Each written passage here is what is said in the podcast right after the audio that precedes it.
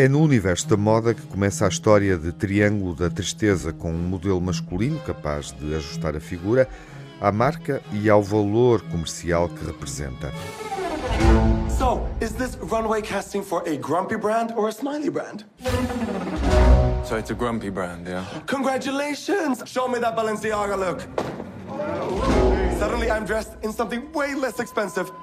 It's H&M! Yay! Balenciaga! And H&M! Balenciaga! And H&M! Seguindo um modelo e a namorada, o sueco Ruben Östlund abre a porta de um mundo superficial que vive muito da imagem que projeta nas redes sociais. Vamos acompanhar um homem e uma mulher, um casal de modelos numa viagem. E vamos perceber que eles usam o seu aspecto como moeda em três ambientes diferentes. A história do Triângulo da Tristeza divide-se em três atos: nas passarelas, num cruzeiro de luxo e numa ilha deserta. Ruben Östlund propõe uma sátira que dispara em várias direções. Queríamos criar uma espécie de montanha russa para adultos, algo que pudesse entreter, fosse desafiante e divertido. Usar o cinema para aquilo que de facto serve enquanto experiência coletiva.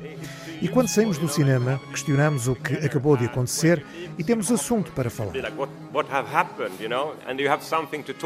Depois do Quadrado, há cinco anos, Ruben Östlund conquistou novamente a Palma de Ouro no Festival de Cannes com um filme integralmente falado em inglês e novamente com uma dose certa de sátira e crítica social. Estamos a combinar a melhor parte do cinema europeu, que é intelectual e tenta dizer algo sobre a sociedade como a melhor parte do cinema americano, onde se pensa que se um filme não tiver sucesso, não temos mais emprego, não podemos sustentar os nossos filhos, nem mandá-los para a faculdade.